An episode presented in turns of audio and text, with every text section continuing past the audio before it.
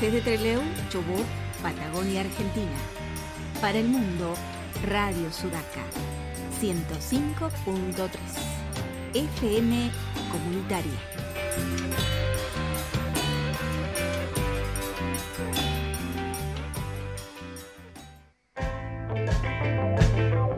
Radio Comunitaria Sudaca 105.3, Asociación Civil Palabra Abierta, Personería Jurídica 4454.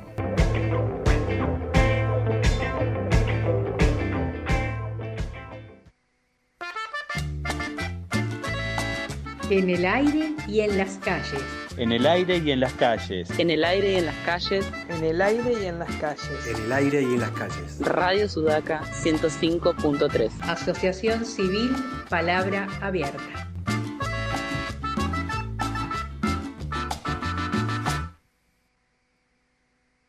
Conociendo más de la literatura, el cine y las series que vamos desenterrando de la gran web.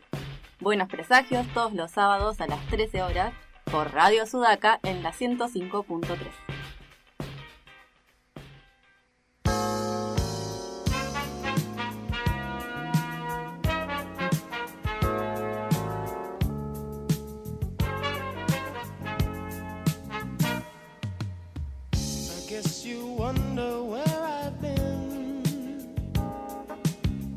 I search to find the love within.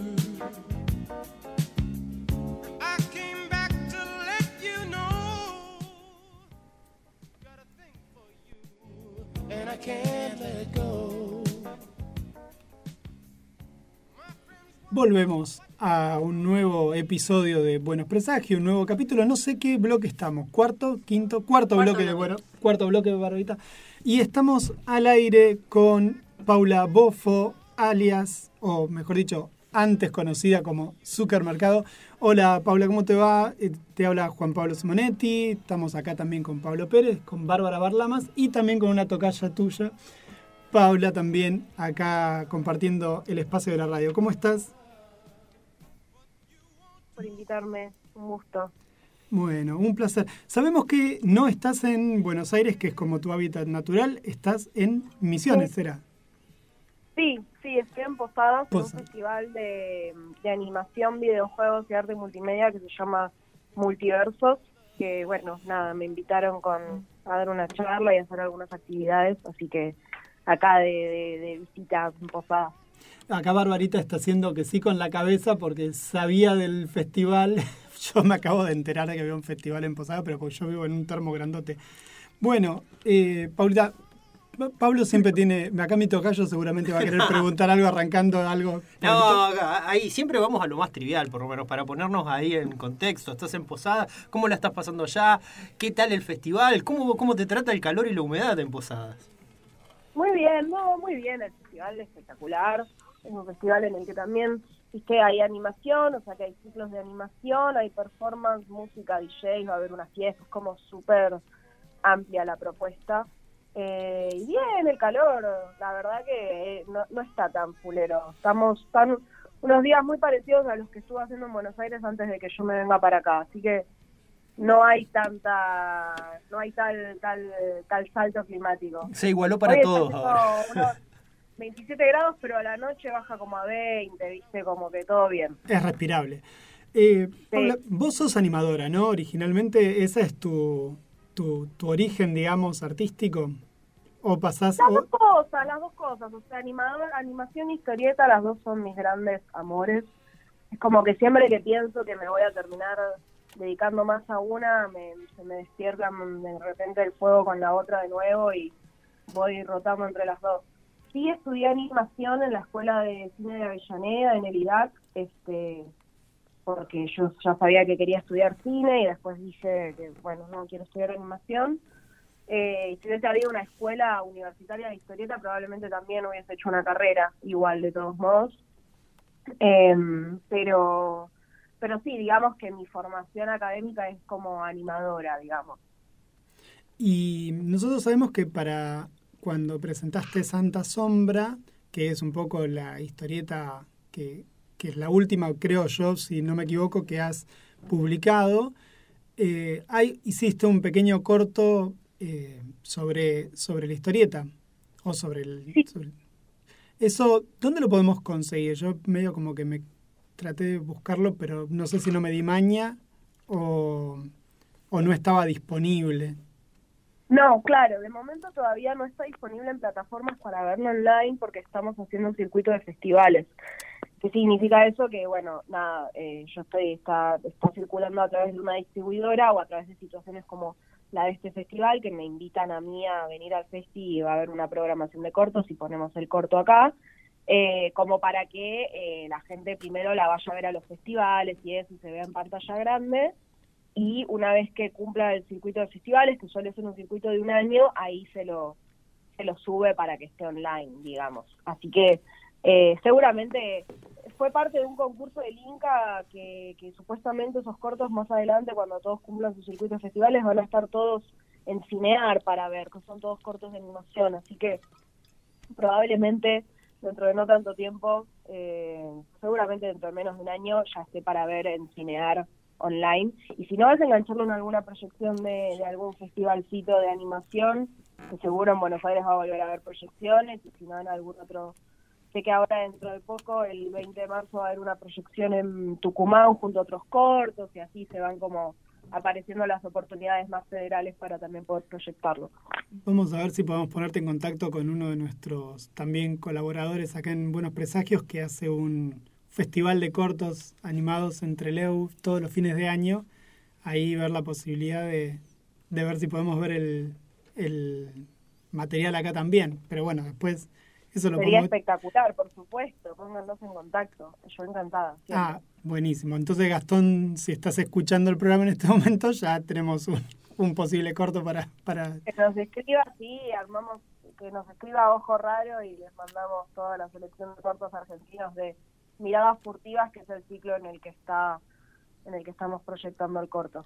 Bueno, Excelente. Bueno, muchísimas gracias. De movida ya agradecerte eso. Eh, Paula, a mí me parecía, yo no, yo no leí la primera edición, por decirlo así, la de Santa Sombra, que era el crimen del altiplano. Yo no tuve, por lo menos yo no tuve la oportunidad de poder leerlo. Sí, cuando estuvo el año pasado en la crack, sí, la versión de Santa Sombra, que es como la versión completa, eh, agrandada, eh, mejorada. ¿Cómo, ¿Cómo la describirías vos de, de- del crimen del altiplano? ¿Cómo, cómo fue que Eh, pasaste de 40 páginas a casi 200 que tiene Santa Sombra? Sí, a 200, sí, sí. Eh, bueno, La Sombra del Altiplano era como, eh, sí, digamos, o sea, lo hice como pensando en, voy a contar esto y ya, entonces al principio era como, no tengo nada más que hacer con esto.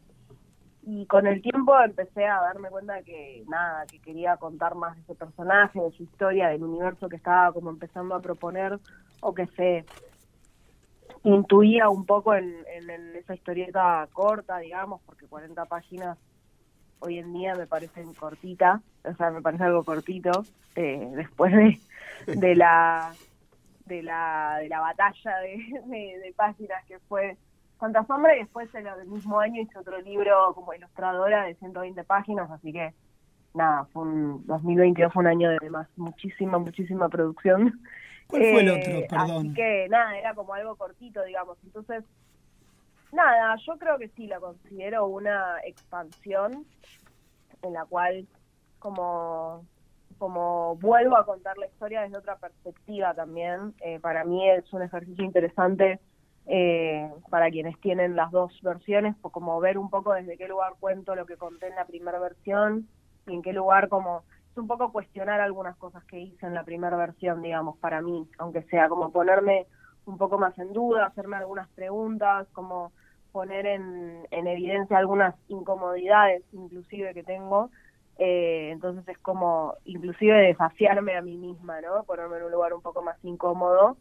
Y bueno, se ve que hicieron falta 200 páginas para No, pero excelente. Eh, hiciste la hiciste como Sam Raimi con Neville Dead. Hiciste la primera y después en la segunda expandiste todo. Total. Totalmente. Totalmente. Me encanta Evil Dead, así que gracias. ¿Cómo? Yo estaba viendo una de tus entrevistas que hiciste con la gente de Comiqueando, con Jules de Menta, y mm, ahí contabas un poquito que tenés familia en, en La Quebrada, Humahuaca y en Jujuy, y que, sin embargo, no te animaste a, o no sentiste que, que- que correspondía hacer la mirada desde los pueblos originarios, sino más de una cuestión que tuviera que ver con, la- con el género más que de pueblos originarios. Sin embargo, es ineludible la cuestión de pueblos originarios porque está toda la cosmogonía, o hay una cosmogonía ahí más, más vinculada a los pueblos originarios que la judeocristiana o alguna otra parecida. ¿Cómo, cómo luchaste con esa, con esa decisión, por decirlo así? No, bueno, yo, o sea, en como cuando hablo de que, de que busqué no poner el foco ahí, sobre todo tiene que ver con que me parece que mi lugar no es el de poner eh, yo en carne propia la, la voz de una lucha que no es la mía, digamos, ¿no? Que no que no me corresponde a mí poner ningún tipo de, de, de, mm, Énfasis. como adjudicarme a mí misma como como la, la, la persona que lucha por cuestiones que, que, que otras personas llevan la posta con, con más derecho eh, y con, con mejor bajada, digamos, ¿no?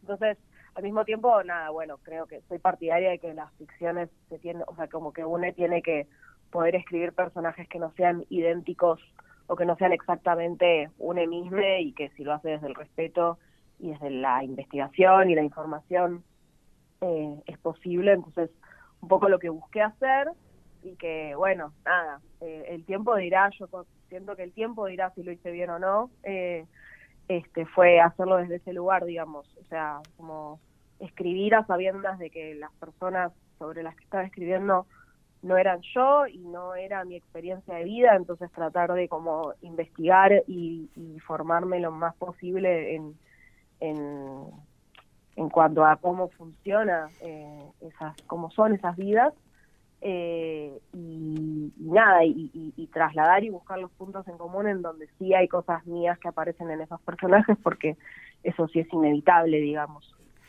Creo que va un poco por ahí, y no, justamente tenía que ver con también eh, sacar a relucir y como, como mostrar, aplaudir, eh, poner en, en, en, función de, de contar algo, de hacer narrativas, como toda la cultura autóctona que hay acá en este país, que, que me parece que es bellísima y que a veces en la historieta, como para ciertos géneros, siento que se, se o europeiza o se gringoiza mucho el todo, eh, como que capaz, viste, se hace cosas muy del policial o del western, no sé qué, con una mirada que yo siento muy norteamericana o europea y no sé, traté de ver cómo, cómo se podía hacer algo con una mirada un poco más sudamericana en ese sentido.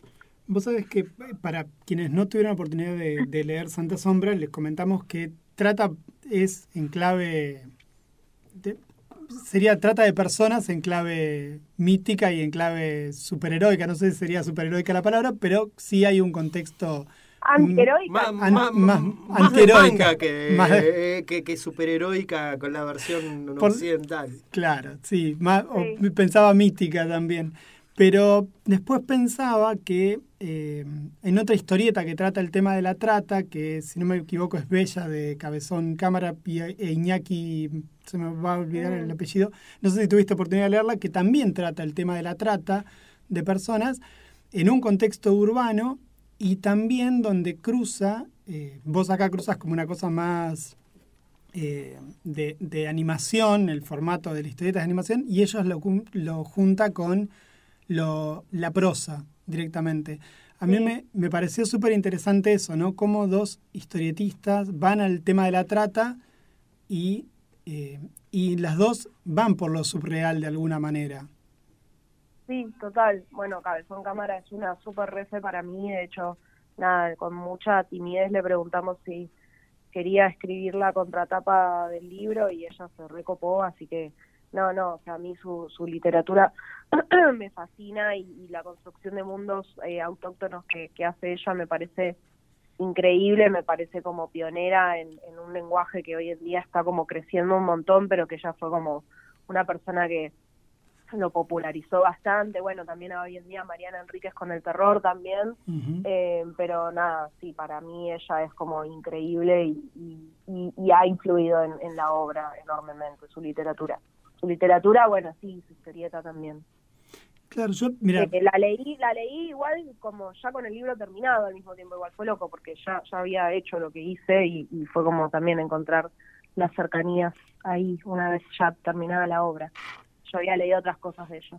o sea que vos le pediste el prólogo, eh, le pidieron el prólogo antes de que hayas leído la, la historieta. Sí, Ah, sí, sí, sí. Bueno, yo no palabra que no me acordaba que el, que el prólogo estaba ella en el prólogo y me surgió la pregunta justamente mientras, mientras pensaba en, esta, en estas uniones.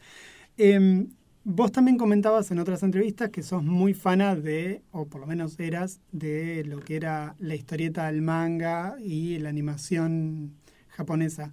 ¿Has, eh, ¿Has eh, leído algo últimamente que te parezca interesante en ese sentido? ¿Te estás nutriendo para tu obra con algo en particular?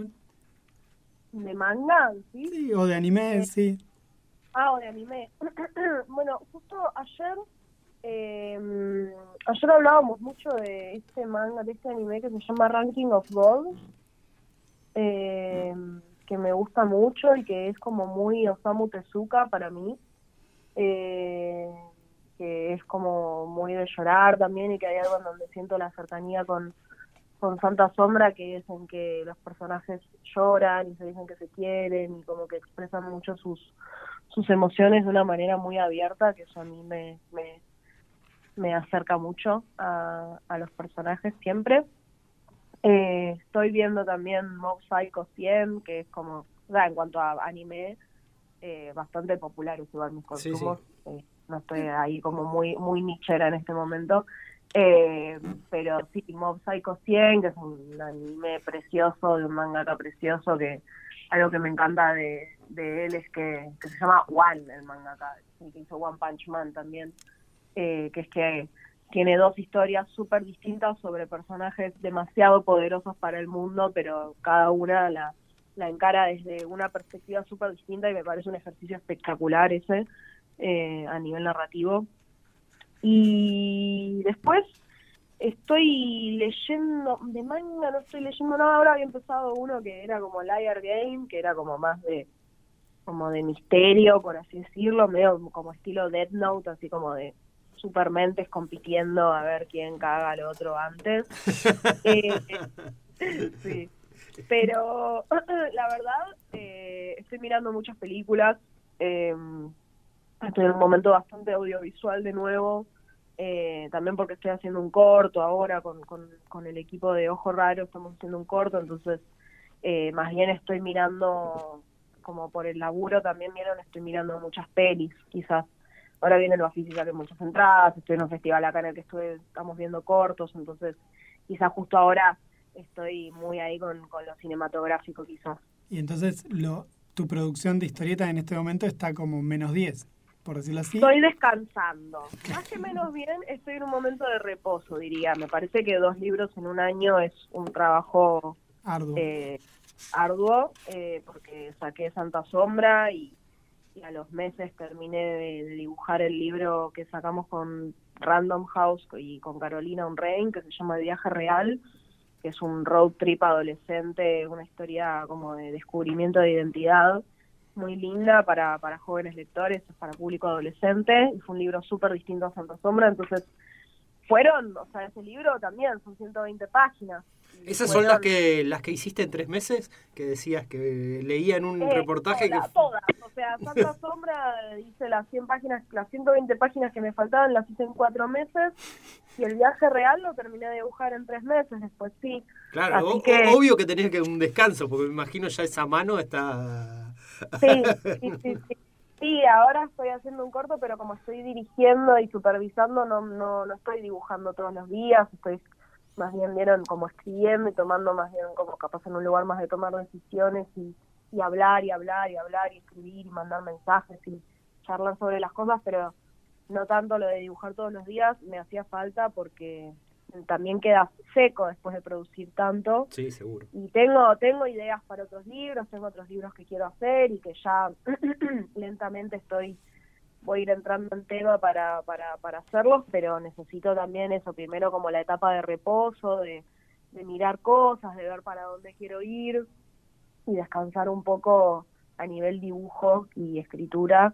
Va, a nivel escritura es eso, como lentamente quizás se puede entrar ahí. Lo bueno de ser autor integral es que cuando quiero me puedo poner a escribir y cuando quiero me puedo poner a dibujar, salvo cuando ya hay que hacer tintas, ¿no? Pero después es como que puedo ir switcheando entre cosas para no quemarme demasiado.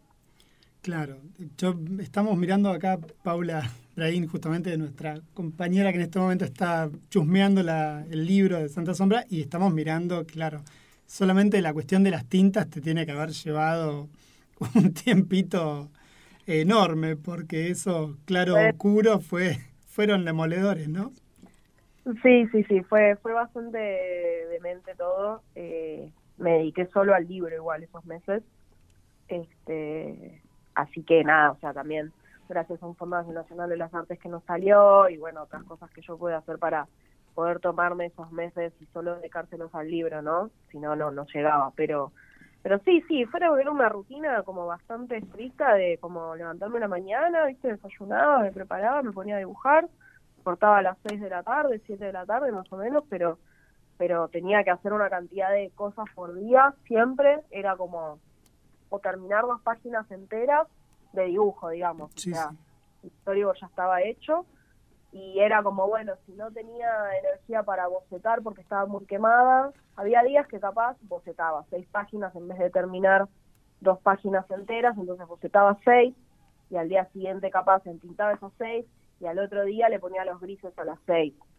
Pero me tenía que repartir para sí o sí tener dos páginas completas por día, entonces tenía que ir repartiendo esas tareas y como nada, cuando tenés esa cantidad de tiempo, como cuando tenés poco tiempo y mucha cantidad de laburo, empieza a aparecer otro otro lugar del que a veces hablamos poco, que es la producción, o sea, el rol de productor.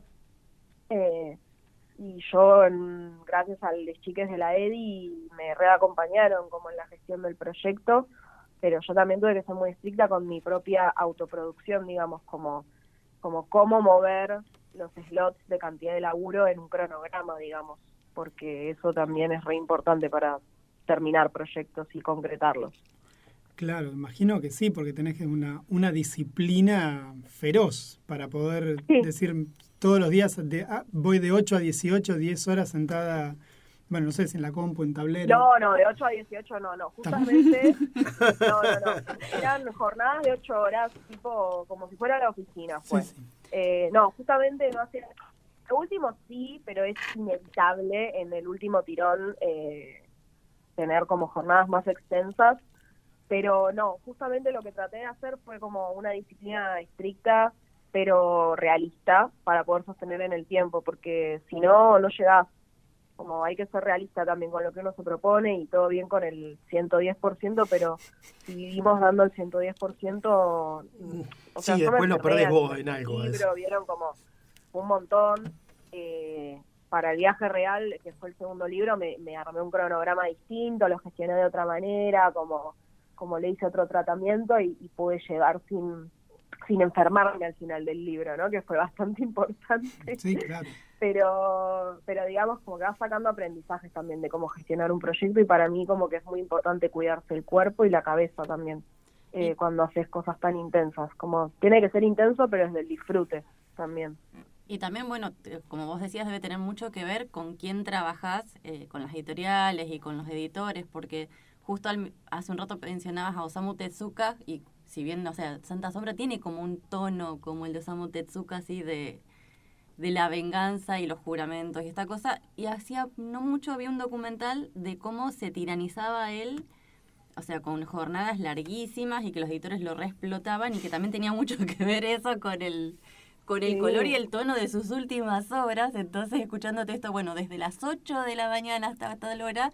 pero poder ponerte también vos los límites de no autoexplotarte para no terminar como Samu Tezuka también. no totalmente totalmente este sí yo de hecho eh, tengo tengo guardado un screenshot de ese documental que es Tezuka viste que Claro, sí. tengo seis páginas para mañana como que no no no No, no. eh, justamente no quería llegar a eso, entonces era como, bueno, no sé, si arranqué a las 9, a las 5 cortamos y parar a almorzar y hacer ejercicio y como, porque sí, sí, o sea, yo no, viste, bueno, es chiquito, yo leía manga y decía, yo quiero ser mangaka, y después vi cómo viven No, y dije, no, no, no. quiero. Nadie quiere ser mangaka, no, no, por no, favor. nadie quiere ser como mangaka. que justamente por ejemplo ahora estoy re disfrutando poder como mirar películas y pensar qué quiero hacer y tener como el tiempo también de poder consumir arte a mí me gusta aparte consumir o sea a mí me gusta ir a ver danza me gusta leer me gusta ver teatro me gusta ir a fiestas a bailar como que me gusta ir a escuchar música en vivo como que hago un montón de cosas de consumo artístico re distintas a solamente leer historieta.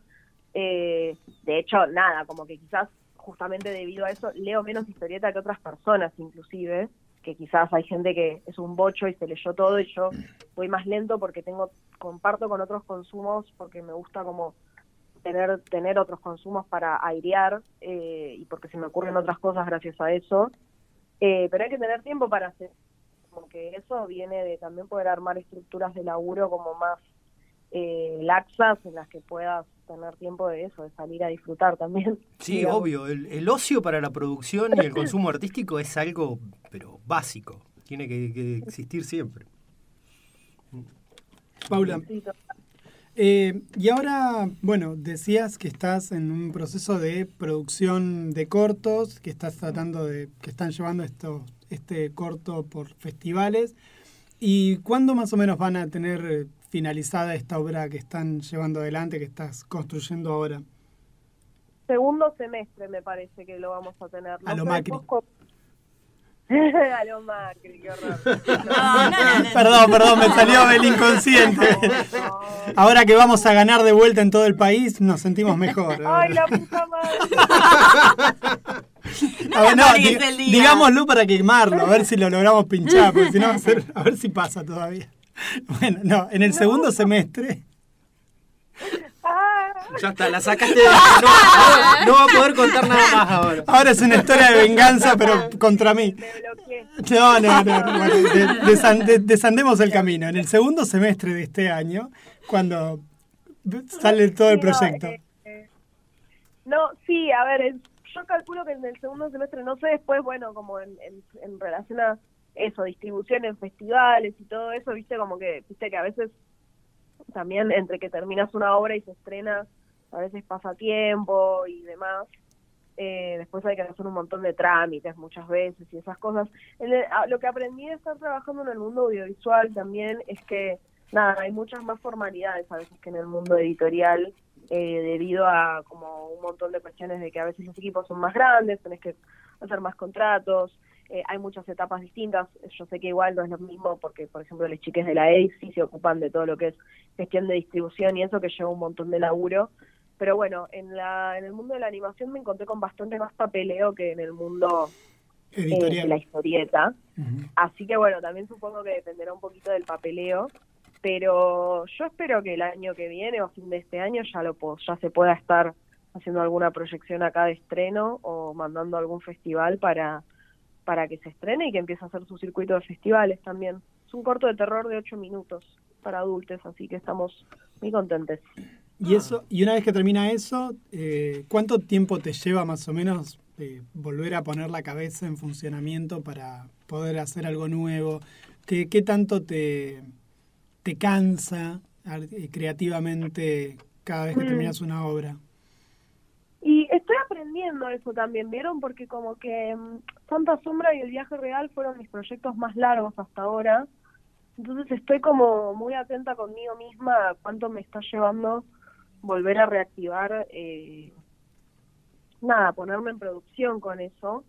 Eh, y al mismo tiempo Santa Sombra eh, como proyecto animado sigue, es algo que seguimos explorando, entonces yo estoy como buscando financiamiento, o sea, sigo como laburando una carpeta que mando para buscar financiamiento para poder hacer cosas más largas audiovisuales de, de Santa Sombra, o sea, escribiendo un guion de largometraje, todo, entonces eh, todo eso va como funcionando en paralelo, entonces creo que tiene que ver sobre todo con la regulación de las intensidades.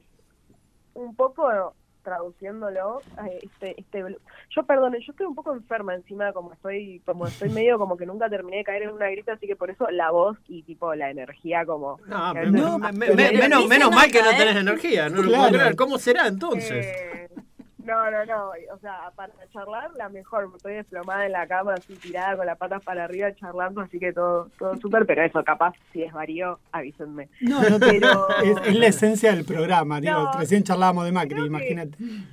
de una. Creo que en resumen es como todo el tiempo estoy haciendo cosas, pero un poco tiene que ver con la regulación de con qué intensidades hay algunas eh, sucediendo, cuántas suceden al mismo tiempo y, eso, cuánto tiempo le meto a, la, a, a cada etapa, digamos, ¿no? Yo ahora he como, después de haber terminado estos proyectos, quedé bastante cansada y demás, entonces estoy, el proyecto de corto que estoy haciendo ahora lo estamos codirigiendo con otros dos colegas, entonces también era cuestión de grupalidad que en este momento me permite también poder seguir haciendo un laburo creativo, pero sin sentirme, viste, sola o cargando la mochila eh, de la manera que a veces se siente cargar una novela gráfica, que es como bastante más en soledad. Eh, y eso, como que creo que en ese sentido es algo que estoy encontrándole bastante el gustito en relación a la a la producción de, historieta en compañía a, a a lo audiovisual, que es que a veces cuando quiero entrar en una más caprichosa me pongo a full con la historieta y soy una dictadora y hago lo que se me canta y es como, no, bueno, esto va a ser así, así, así y lo decido todo yo porque lo hago todo yo. Y después cuando trabajo en animación es como laburar en equipo, mandarle a alguien y ver que te devuelve, como dar una directiva y que cambien otras cosas, recibir directivas, entonces eh, se complementan muy bien. ¿Y no creo pensaste, que- perdón, Eh, hacer una historieta, no, no, pero con guion? No, te no, eh, no, no, era porque justamente pensaba, pensaba en dos cosas. Una era si querías ir a la prosa, digamos, de escribir alguna novela, algún cuento o algo por el estilo, o capaz que lo haces y, y como y, y no. Y si no, escribir guiones para otra persona, que es lo que en definitiva haces en animación de alguna manera, para historieta. Si tenés ese, también ese, esa idea. Sí, siempre quise escribir guiones para alguien más, si hay alguien escuchando ahora ¿Algún dibujante, dibu- dibujante, dibujante que te, Te acompañe. que, que- que te, que te gustaría decirle, bueno, a, a tal le, pre- le gustaría, me gustaría que, que dibuje algo que, que yo escribí? eh, a muchos, eh, bueno, a, a un montón de mis... Bueno, con Leandro Dabel hicimos ese experimento eh, con una historieta que ganamos un concurso del Recoleta, que hicimos una historia que se cuenta en dos columnas paralelas, son dos historias paralelas pero que se relacionan, y cada columna estaba guionado por uno de nosotros y la dibujaba el otro, digamos. O sea, yo guioné una de las columnas, él guionó la otra y nos intercambiamos los guiones para dibujarlos. Entonces, ahí hicimos como un primer experimento y la pasé re bien dibujando el guion de, de alguien que admiraba mucho y, y habiéndole guionado las cosas pensando en esa persona también, ¿no? Como que creo que también algo que está bueno es guionar pensando en, en la, como guionar pensando en quién lo va a dibujar también cuando ya laburando en equipo para poder hacer cosas que levanten y que luzcan al artista que está laburando con vos, ¿no? Eh, pero no sé, o sea, probablemente me gustaría guionar cosas de terror, así que como supongo que dibujantes que tengan ganas de meterse en esa y, y, y bla, este, no sé, Atos, Pastore, que hemos hecho cosas juntos varias veces, o, o Jules en Mutancia, eh, Lubecchio, Pato Oliver, pero son todas amigas también, entonces un poco también me sale como, también un poco desde el amiguismo de, ah, como que, que me encanta hacer cosas con ellos, digamos. Pero, pero sí, ahora sí rápido se me ocurren mis amigas también porque... Y sí, obvio, lo que siempre busca uno, Colega. también trabajar con los amigos. Les amigues. Sí, sí. Y, y en la prosa, en lo que es cuentos y esas cosas o novelas, ¿tenés hechas cosas escritas como para a futuro publicar algo? ¿O no vas ¿Cómo más? de prosa decís? Eh, sí, cuentos, novelas o algo. o no tanto no, guion. Vas más por el guion. Sí, o sea, siempre siempre pensé todo muy en relación a lo a que se complemente con lo visual, entonces nunca escribí como literatura, por ejemplo. Eh, la verdad que siempre todo lo que se me ocurrió fue como en función de que, de que en algún momento se traduzca al formato de, o eso, de historieta o, o audiovisual, digamos, pero pero no, de momento no, podría pensarlo igual, no, no, no, no, no me niego tampoco. No, yo pensaba porque esto de que si te gusta tanto el teatro y la danza y demás, ir a, también que decías que te gustaba mirar, pensaba también, no sé, una obra de teatro es recontra audiovisual de alguna manera y Sí, puede sí. ser tranquilamente un también un, un lugar ahí, ¿no? Bueno, re, pasa que bueno, la dramaturgia también es un universo, un lenguaje totalmente nuevo, le tengo como bastante respeto barra hasta inclusive timidez, así que nunca me nunca me había animado. No leo tanta dramaturgia aparte, así que no sé cómo funciona, pero sí, sí, yo estoy yendo a ver bastante danza últimamente y siempre estoy como, ay, cómo me gustaría, como a ver cómo se puede mezclar danza y animación, danza y historieta, de qué manera, bla, bla, bla. Pero sí, este, yo siempre que, que pueda o sea, a mí lo que me interesa sobre todo es tener como motores para contar historias a través de, de, de cuestiones visuales, así que de todas las maneras que eso se pueda como, como ir uniendo, eh, yo estoy re arriba para ponerme a experimentar, así que sí. Sí, sí, ¿quién te dice? ¿Quién te dice hacemos una obra de teatro en unos años? Ya, ya te contaré. Bueno, sí, nos interesa muchísimo siempre que, que hay algo nuevo eh, en todo lo que tiene que ver con autoras, autores de, de historietas, siempre nos parece súper interesante acá en Buenos Presagios para, para charlar. Porque además eh, a nosotros nos gusta también mirar todas esas cosas. Diversificar. diversificar la mirada. Bueno, Paula, eh, muchísimas gracias por eh, este rato, muchísimas gracias por ahí. Bueno, nos aprovechamos de vos que estás ahí enferma. Fané y descangallada, pobre. Pero bueno, No, no se preocupen, todo bien, la mejor. excelente la charla. Bueno, y por eso y no- nos vamos a quedar entonces con la idea de ver, de hablar pronto, a ver cómo es. Si así estás enferma y con pocas ganas, después otra charla, no sé, estamos dos horas, tres así. Te juro. bueno. Eh, Paula, muchísimas gracias por esto eh, y bueno, eh, estaremos en comunicación pronto y vamos a seguir recomendando desde el programa para que todo el mundo lea Santa Sombra porque es una obra hermosa. Bueno, muchísimas gracias. Así Que tenga bueno, buenas tardes, Paula. Un abrazo grande. muy buenas tardes. Bueno, esto... Chao, abrazo. Chau, chau. Eh, este es el cierre del cuarto bloque de Buenos Presagios. Estuvimos charlando con Paula Bofo, que estaba en Posadas, haciendo, eh, estaba en un evento en multi- Multiverso, era así, Multiverso, el evento que está ahí. Bueno, ella desde Posadas se comunicó con nosotros, charlamos de su obra, de Santa Sombra, charlamos de animación, charlamos de todo un poco, de todo un poco. Y ahora vamos a seguir escuchando un poquito de música en este momento. Eh, ¿Qué cosa? Ah. Drive, Rem, R.E.M. eh. Temazo.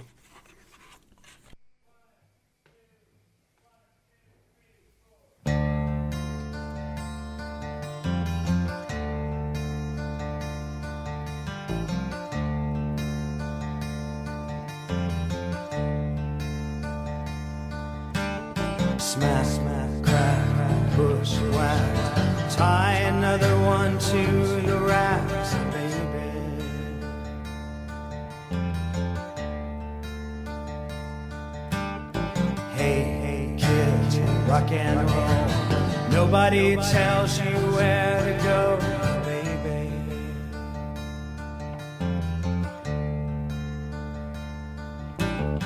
What if I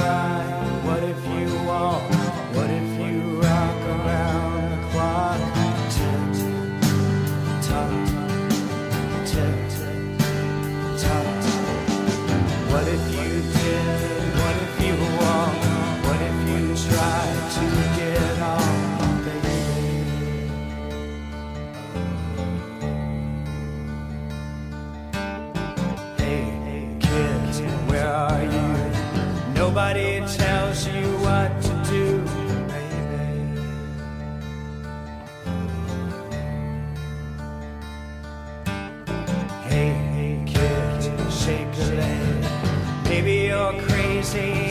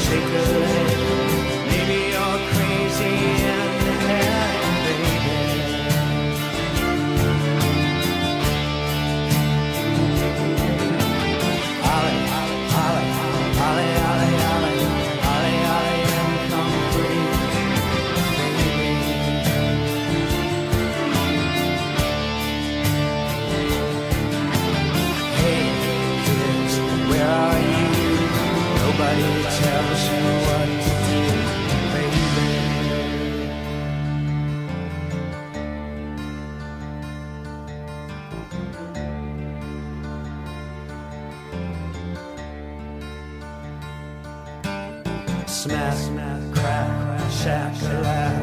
Tie another one to your back, baby.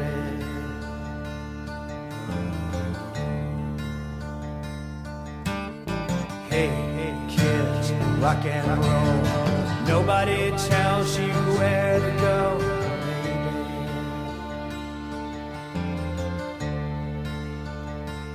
baby. Maybe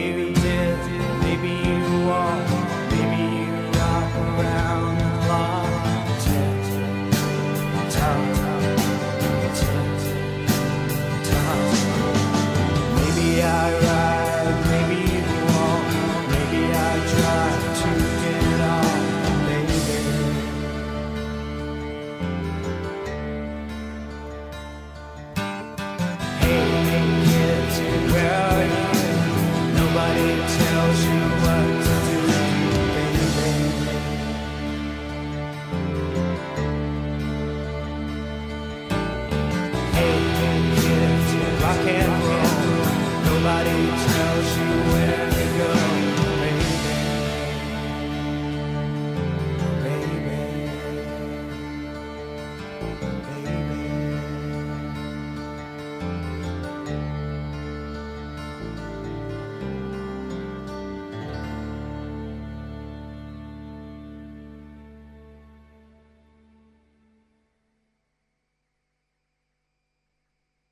Conociendo más de la literatura, el cine y las series que vamos desenterrando de la gran web.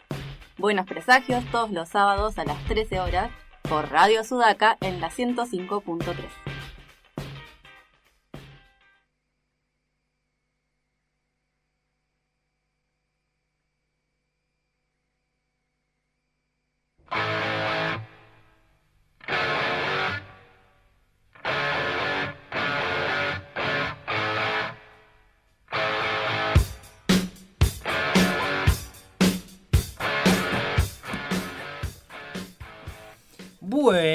llegamos al último bloque de Buenos Presagios, quinto bloque de Buenos Presagios. Recién tuvimos una charla excelente, hermosa con Paula Bofo. Y bueno, venimos de un programa muy lindo en el que hemos charlado con Paula, con Agustín, con Paula nuevamente. Así. Eh, Hoy tuvimos dos Paulas y bueno. eh, no puedo decir una más interesante que la otra porque una quedaría abajo y no me parece, no, No, corresponde en este momento. Las dos fueron iguales. Eh, bueno, Ahora vamos a hacer un repaso de noticias eh, y vamos a ver, después a- nos dispondremos ya a guardar nuestras cosas, seguirnos. Eh, pero bueno, arrancamos acá. ¿Quién quiere? ¿Quién levanta la mano? ¿El señor Simonetti? Ah, ¿Vos levantabas la mano o No, estaba- levanta la mano muy rápido porque Gastón Sirigman rápidamente contestó de que ya está agendado el corto para el próximo Animatre, o sea que ya rápidamente va. Bárbaro. Ya tenemos como novedad que posiblemente el corto esté circulando para Animatre este 2023, que no es poco. Excelente. Bueno, y siguiendo también con la comunicación que teníamos ahí con Gastón, eh, sobre el Bafisi y las recomendaciones, a ver si habíamos estado chusmeando, el Bafisi, por ahí, eh, si estuvieron chusmeando, empieza del 19 de abril al 1 de mayo en Buenos Aires, el Festival de Cine.